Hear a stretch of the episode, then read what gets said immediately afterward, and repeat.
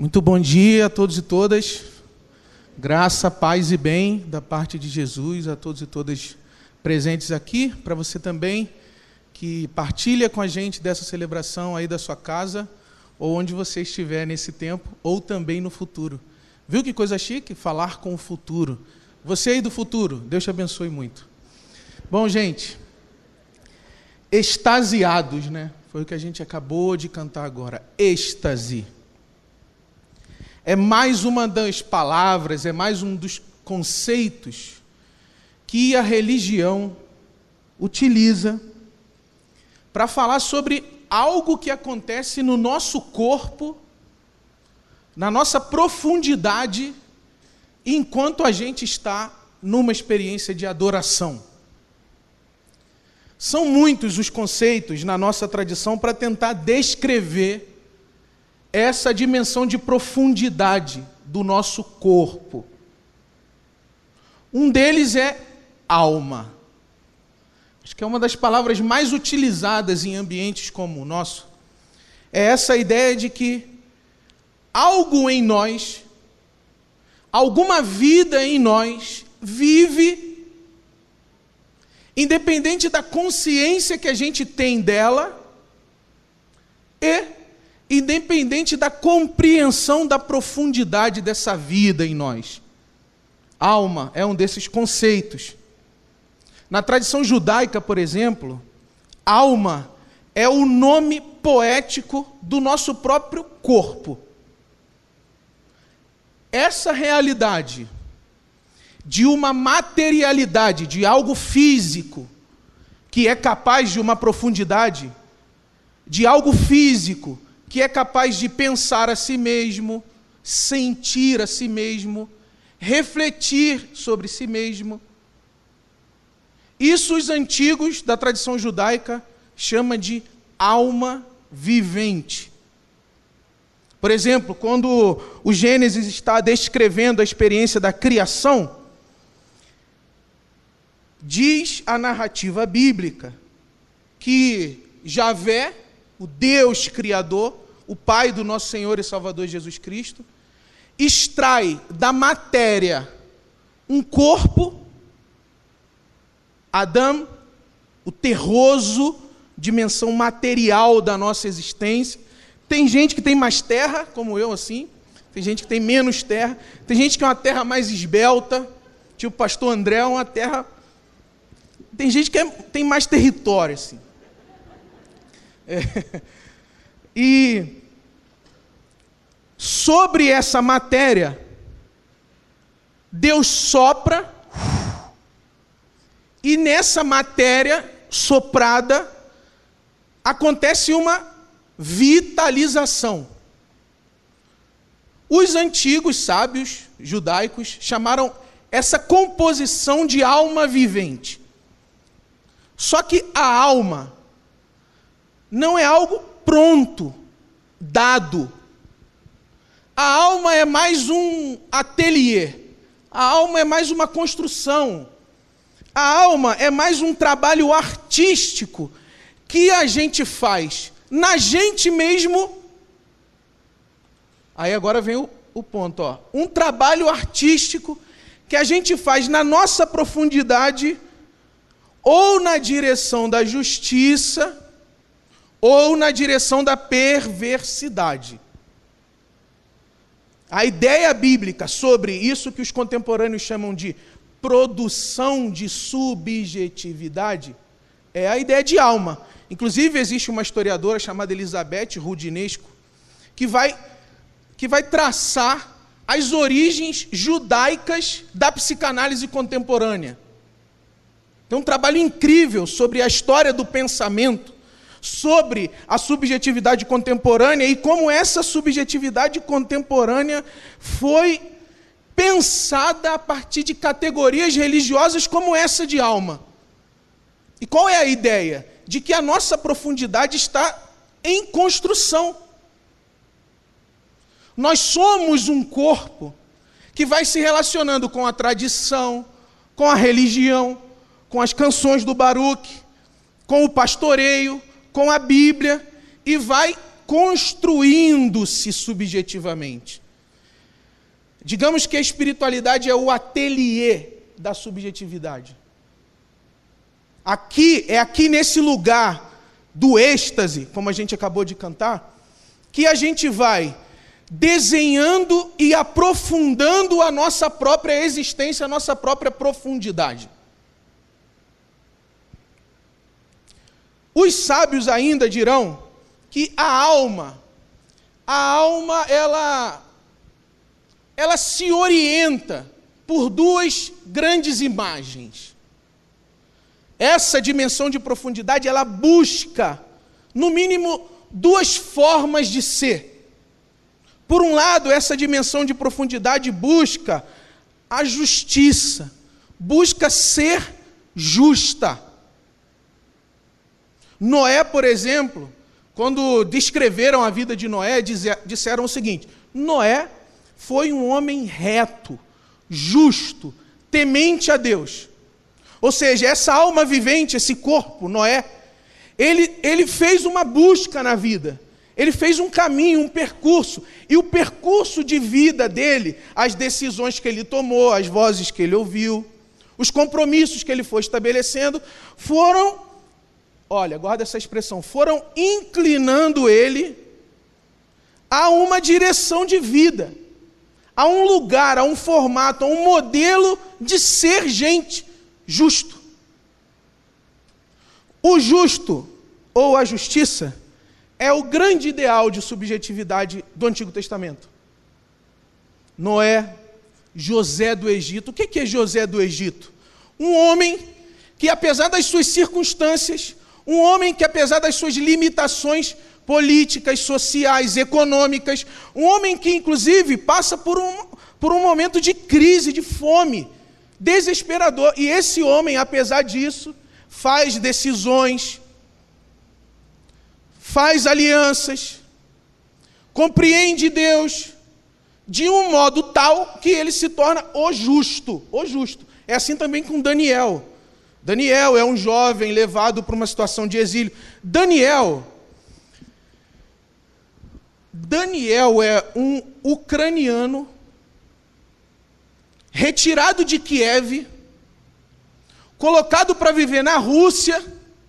Lá na Rússia mudam o nome de Daniel, impõe a Daniel uma dieta, porque, gente, todo povo tradicional sabe que fé, a fé, essa dimensão de profundidade, depende das coisas com as quais a gente se relaciona e nós estamos tentando partilhar isso com vocês há algum tempo. Algumas mensagens, vários de nós dizendo: bom, se muda a dieta, ou seja, muda a cultura, muda o hábito, muda aquilo que come, muda aquilo que introjeta, muda a espiritualidade do cara?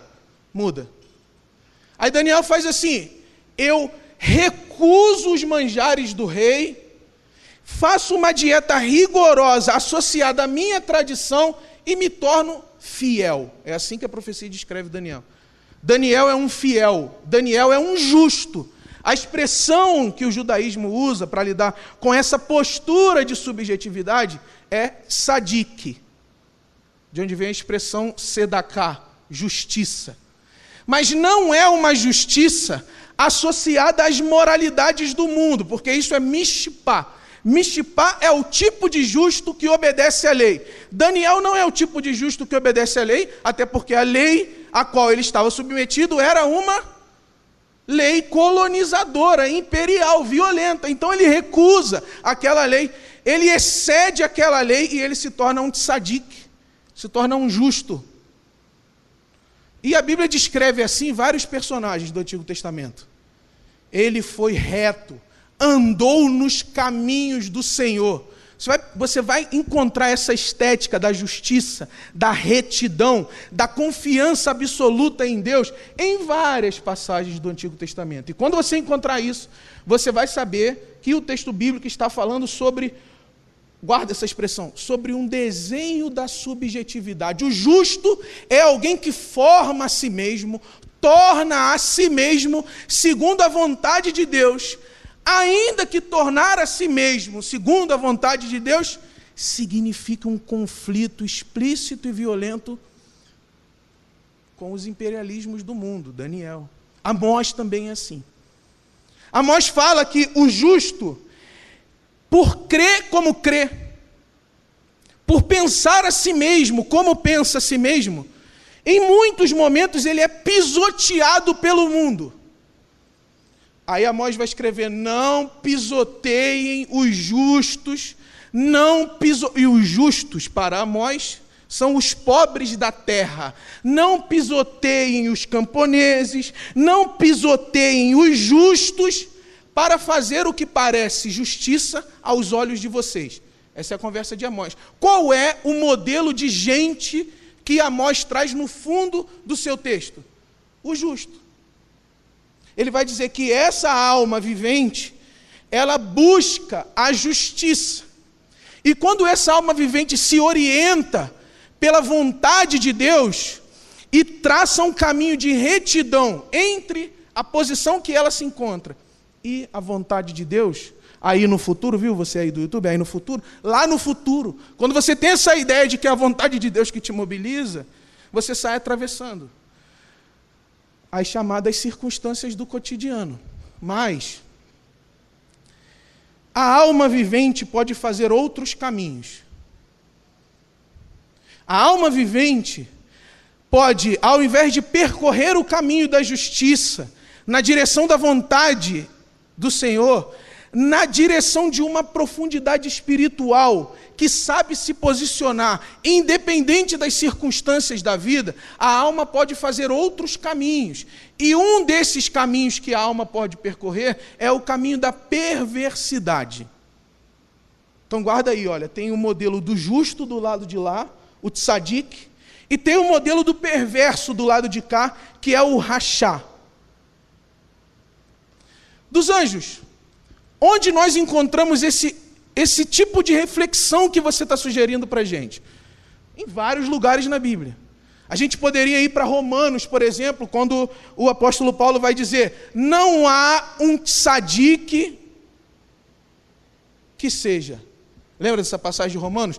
não há quem faça o bem, não há um justo que seja. Ele está dizendo, não há quem no mundo tenha conseguido fazer esse caminho de justiça e se tornar um justo em Deus.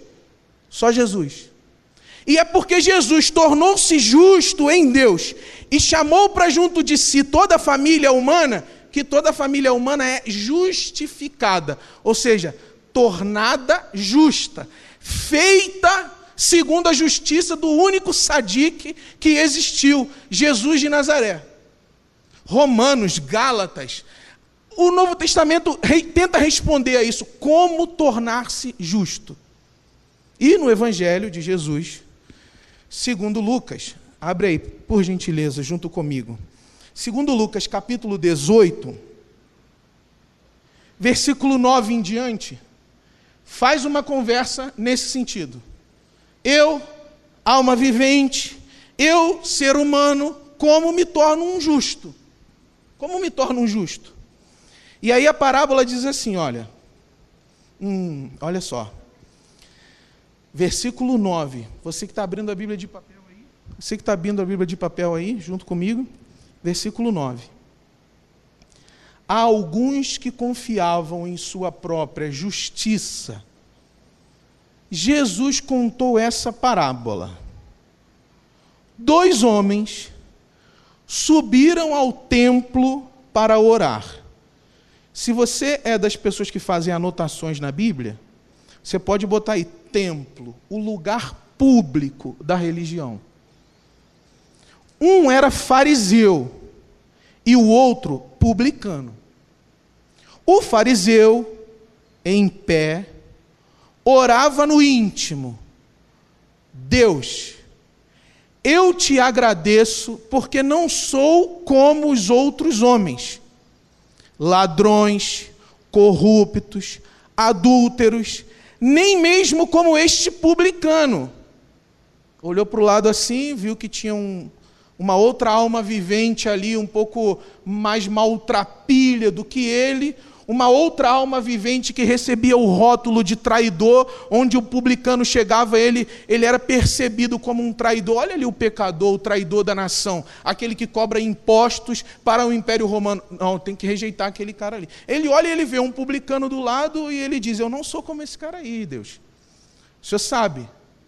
Entre nós aqui é uma outra qualidade de relação e eu não sou como os outros homens.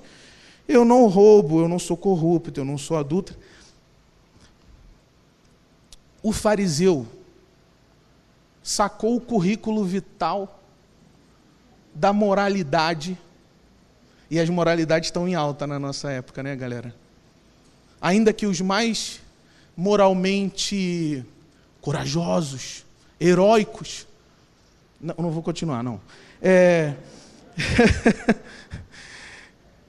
Ele, ele jogou o currículo moral diante de Deus e disse: Eu não sou como os outros homens.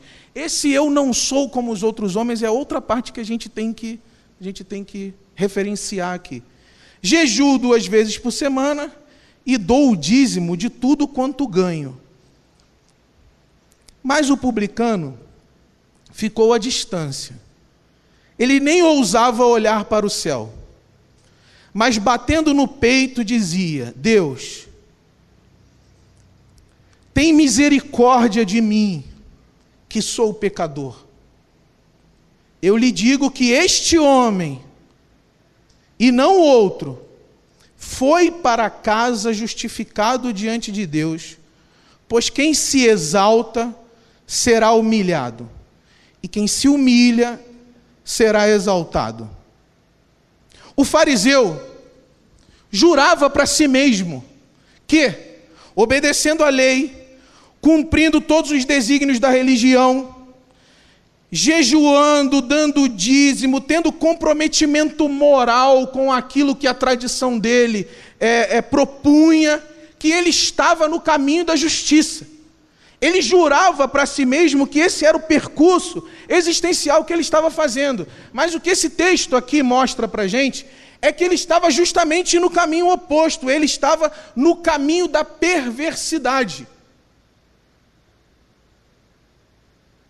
Mesmo sendo pública e moralmente impecável, Segundo a espiritualidade de Jesus, essa postura existencial, esse modo de pensar a si mesmo, é um modo perverso e não um modo justo. E é um modo perverso, especialmente porque, nesse modo, nós nos desconectamos da realidade de quem nós somos. O perverso é alguém que sofre de storytelling ele sofre de narrativa, ele sofre de idealização, ele sofre de imagem. Ele é aquele que tem coragem de vir no espaço público da religião e, por saber que está todo mundo olhando para ele, ele performa aqui uma existência que em casa ele sabe inviável. Porque todo perverso, mesmo que chegue no espaço público da religião e diga arrogantemente: Eu não sou como os outros. O perverso, mesmo que ele chegue aqui no templo, no lugar da oração, e apresente um currículo de moralidades aparentemente impecáveis a Deus, quando ele volta para casa, ele sabe que ele é como todos os outros. E como ele não consegue sustentar essa narrativa de diferença com base na moralidade, como ele não consegue sustentar essa narrativa de especialidade com base numa performance religiosa, ele sofre. E todos nós que projetamos sobre nós mesmos uma imagem de justiça, uma imagem de santidade, uma imagem, uma imagem de, de poder, e todos nós que usamos a religião como uma forma de olhar para o outro e dizer: Eu não sou como você, nós vamos sofrer essa postura. Porque, gente, só entre nós aqui, viu? Só entre nós aqui e você aí do futuro. A gente sabe bem que a gente não é esse branding aqui. A gente sabe bem que a gente não é essa moralidade que a gente põe na mesa. A gente sabe bem. A gente conhece a nossa própria precariedade. E por que que é perversidade esse tipo de postura? Por que que, por que, que a tradição judaica chama esse tipo de postura de perversidade? Porque ela é uma violência contra si mesmo e ela é uma violência contra os demais. Lembra que a parábola foi contada para aqueles que não temiam a Deus nem respeitavam o próximo? A perversidade da religião é você performar moralidade no espaço público, não aceitar a sua precariedade e julgar-se superior aos outros. É perversidade com você e é perversidade com o outro.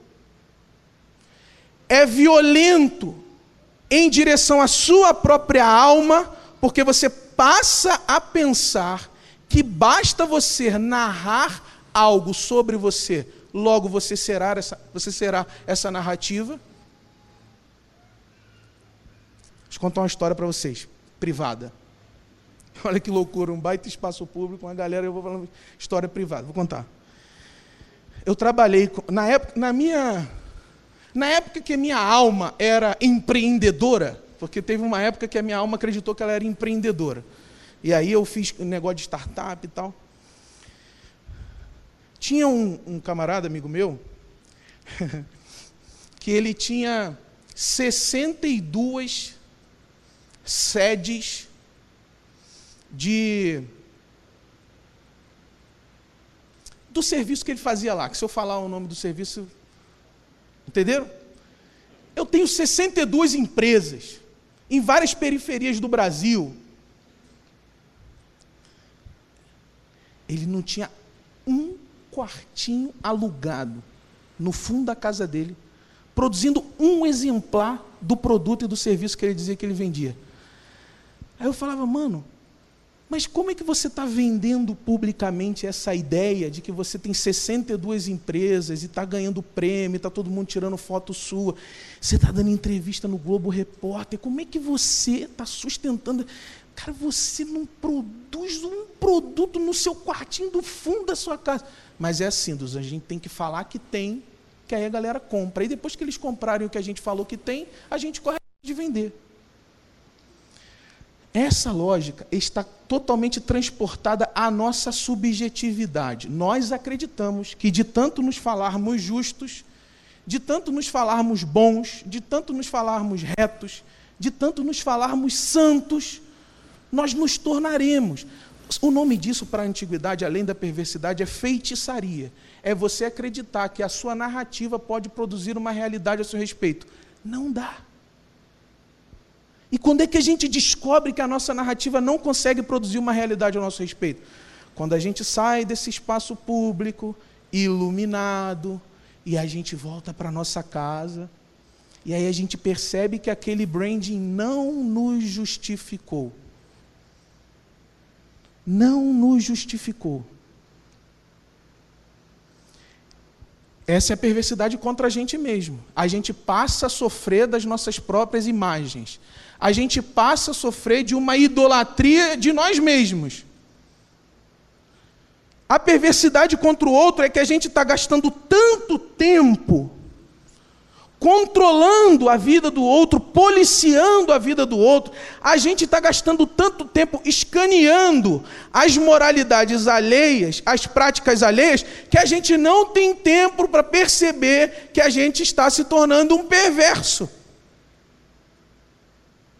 A gente gasta tanto tempo dizendo, eu não sou como este, porque este é de tal forma, de tal jeito, crê em tal coisa, evoca tal Deus. Eu não sou como esse, porque o dízimo dele é desproporcional em relação ao meu. Eu não sou como. A gente gasta tanto tempo vigiando aqui, gente, ó, olhando para fora da nossa alma, em busca de uma diferenciação que a gente não tem tempo de mergulhar profundamente em quem a gente é e perceber que a nossa narrativa não está produzindo justiça.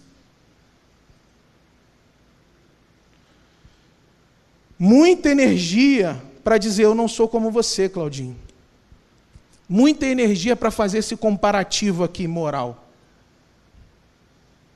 E aí quando eu volto para casa e eu percebo que eu sou como ele, sim. Gente, essa é a armadilha da transformação da religião numa máquina de moralidade. Essa é a grande armadilha da transformação da religião numa máquina de moralidade. Porque quando a gente sai do espaço público da religião, a gente descobre que a gente era igualzinho àqueles e aquelas que nós estávamos condenando em nome de Deus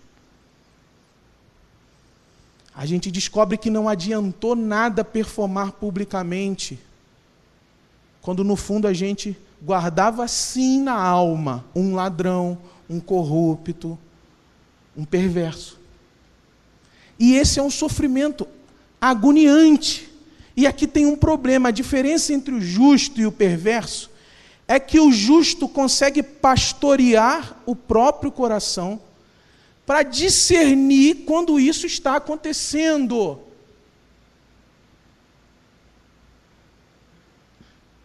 A tradição judaica chama isso de inclinações.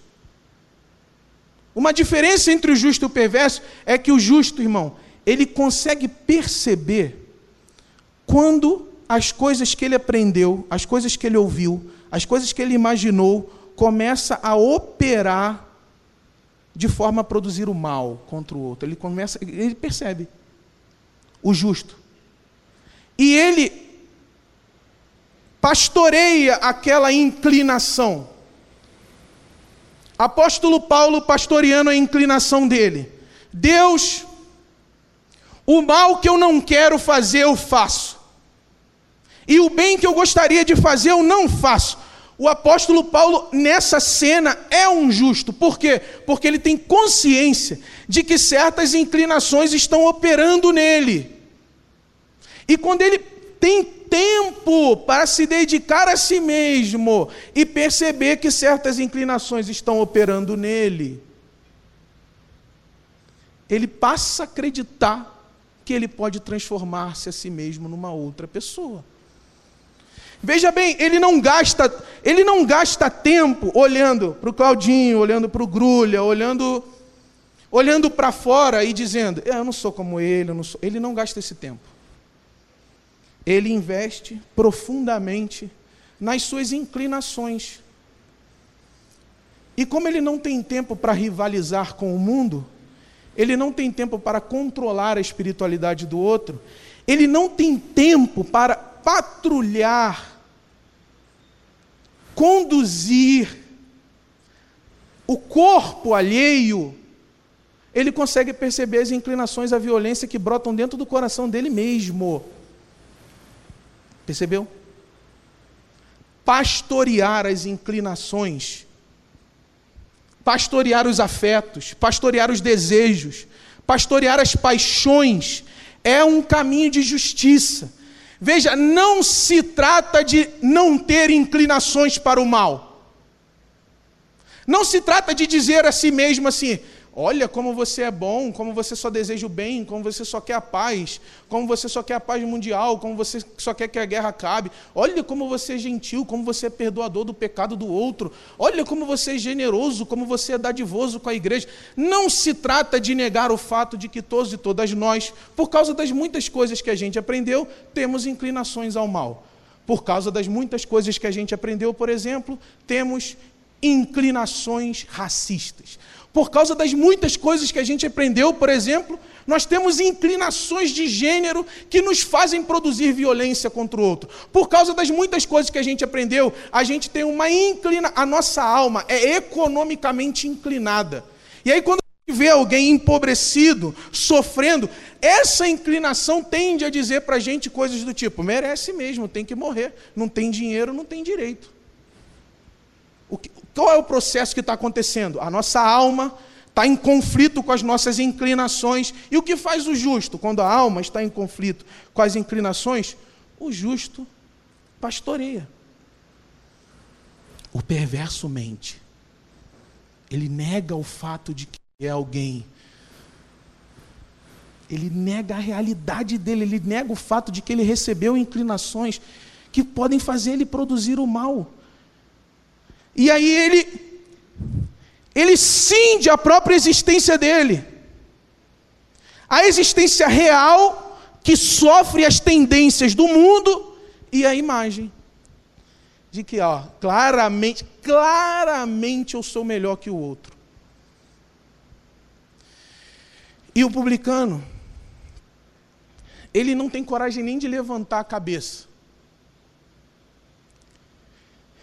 Ele não tem coragem de falar outra coisa para Deus que não seja: tem misericórdia de mim.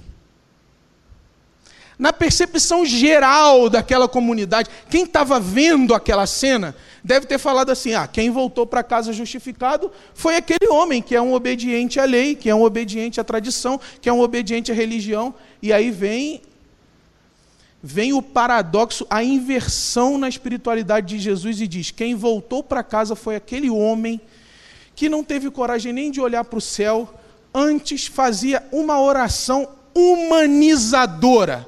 A oração humanizadora é: tem misericórdia de mim, porque sim, eu tenho as minhas inclinações à violência, mas eu quero pastoreá-las. Porque sim, eu tenho as minhas inclinações ao mal, mas eu quero pastoreá-las. Sim, Deus, eu sou esse pecador aí. Mas eu sou um pecador que acredita poder fazer o caminho da justiça. Eu sou um pecador que acredita poder tornar-se um justo. Eu sou um pecador que acredita na justificação que provém do Senhor, mediante a minha aceitação da minha precariedade. Gente, quantas e quantas vezes que a nossa tradição religiosa ensinou para a gente modos de negar a nossa humanidade. Modos de negar a nossa precariedade modos de negar as nossas inclinações. E por quanto tempo a gente sofreu ser quem a gente é, quando na verdade o Evangelho estava dizendo explicitamente para a gente que a justificação, essa posição de redimido, de salvo, de encontrado, de transformado diante de Deus, não tem a ver com as nossas performances, com os nossos méritos. A justificação, essa ação generosa de Deus sobre nós, é pura dádiva. E não depende da nossa capacidade de contar uma narrativa a nosso respeito. Então, qual é o caminho vitalizante da sabedoria, segundo o Evangelho? Começa, irmão, num passo muito corajoso, que é aceitar a nossa mera humanidade. Você precisa ser generoso com o fato de que você é ser humano. A Bíblia não descreve a condição humana na expectativa de que a gente se torne alien. A Bíblia não descreve a condição humana na, na expectativa de que a gente fuja dela e se torne um anjo. A Bíblia descreve a condição humana para que a gente seja generoso com o fato de que a gente é ser humano, para que todas as vezes que a gente estiver diante de Deus, a gente não, a gente não caia na tentação idolátrica, diabólica de levantar o queixo, mas tenha uma postura serena de humildade que diz: é isso, eu sou esse ser humano aí mesmo. Mas aqui tem uma, um detalhe muito importante, que é, porque eu sou generoso com a minha humanidade, eu não caio na armadilha de ficar julgando, comparando, violentando, ofendendo aquele e aquela que está diante de mim. Porque eu sou generoso com a minha humanidade, porque eu conheço as minhas inclinações, eu sou generoso com as inclinações e com a humanidade do outro. E isso cria um ambiente de justiça. Talvez o ambiente da moralidade para o qual nós fomos treinados é o ambiente que faz a gente olhar para o lado o tempo todo. Ah, eu, eu, sou um, eu sou um protótipo de fundamentalista, eu posso dizer isso. Eu cresci, eu fui ensinado que espiritualidade tem a ver com o controle da, das moralidades fora de mim. E não com um ateliê dentro de mim, mas com uma prisão fora de mim, para onde eu mandava todos os opositores, todos os diferentes, todos os pecadores. Na verdade, a gente chama isso de inferno, né? Não, vou falar isso não, que o pastor Ed falou isso, deu um problemão. Os caras vão me tirar da ordem também. É... Mas entenderam? Ao invés de desenhar um ateliê dentro, a gente desenha um inferno para o outro. E a gente passa a vida toda, olha só que coisa estranha, que para mim é muito estranho, perversa, uma coisa perversa. A gente usa os recursos da espiritualidade, Bíblia, tradição, canção, igreja, recursos de espiritualidade que poderiam ajudar a gente a construir uma humanidade profunda e autêntica, a gente usa para violentar o outro. Bíblia, que poderia ser um, que poderia ser um espaço de aprendizado da justiça, se torna arma. E a gente começa a mirar o outro, a gente começa a atacar o outro, em nome de uma tradição que é uma tradição que deveria produzir vida e vida em abundância. Veja o que a gente vai fazer hoje. Quantas vezes essa mesa aqui foi utilizada como controle da espiritualidade alheia? Quantas vezes a gente parou diante desse símbolo aqui e nos disseram coisas do tipo: você precisa ser um fariseu, você precisa chegar em público diante de Deus e se vangloriar das suas condições morais para participar de um momento como esse. E aí, só que eles diziam em outra linguagem, né? Eles diziam assim, olha, se avalia aí, hein, irmão. Faz um, faz um pet scan aí na sua na sua moralidade. Se você encontrar alguma coisa aí perversa, não vai tomar esse trem para sua própria condenação, hein? Eu lembro que eu não gastava um minuto comigo mesmo. Mas eu ficava olhando, aquele ali é pecador, se ele tomar ceia eu vou junto. Aquele ali é do diabo, se ele, ele nem é batista. Ele é batista e a ceia é só para quem é batista? Na minha, na minha formação era assim. A ceia é só para quem é batista. Eles diziam isso. Eles diziam que a ceia era só para quem era batista, porque só os crentes certos são os batistas. E eu ficava, aquele irmão ali veio da Assembleia, eu que trouxe ele de visitante, ele catou o elemento da ceia. Então, quantas vezes esse lugar aqui foi utilizado para foi utilizado para sugerir para a gente que espiritualidade é a perversidade de achar-se santo. Quando na verdade o caminho de espiritualidade de Jesus é dos anjos. Pastoreie as suas inclinações Olha só o que diz o apóstolo Paulo. Pastoreie as suas inclinações dos anjos. Vai lá na sua consciência.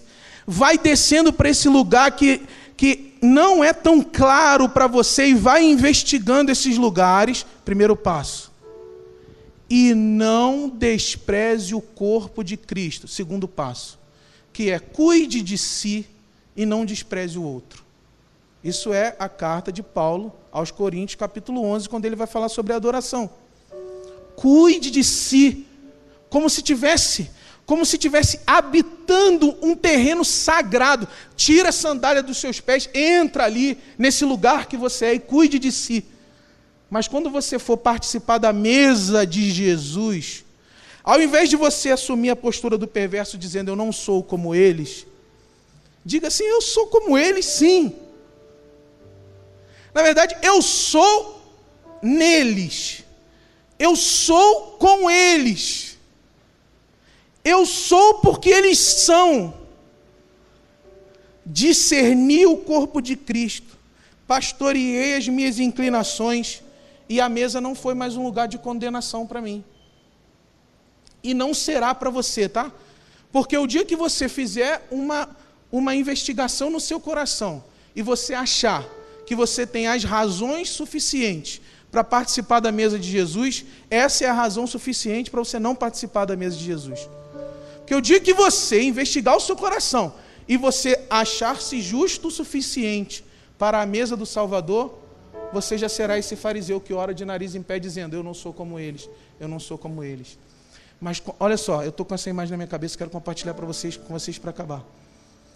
Mas é quando eu oro como esse publicano, sem arrogância, sendo generoso com a minha humanidade, reconhecendo as minhas inclinações, sabendo quem eu sou, o justo de Deus, Jesus de Nazaré, levanta a minha cabeça, aparentemente culpada, aparentemente amedrontada por isso tudo que a religião significa, ele levanta a minha cabeça, enxuga as minhas lágrimas, me dá beijo de amigo e não de traidor, me dá um abraço e diz: Você é bem-vindo sim, porque esse lugar não é o lugar dos perversos, esse lugar é o lugar dos humanos, lugar dos, dos que são meramente humanos e eternamente amados.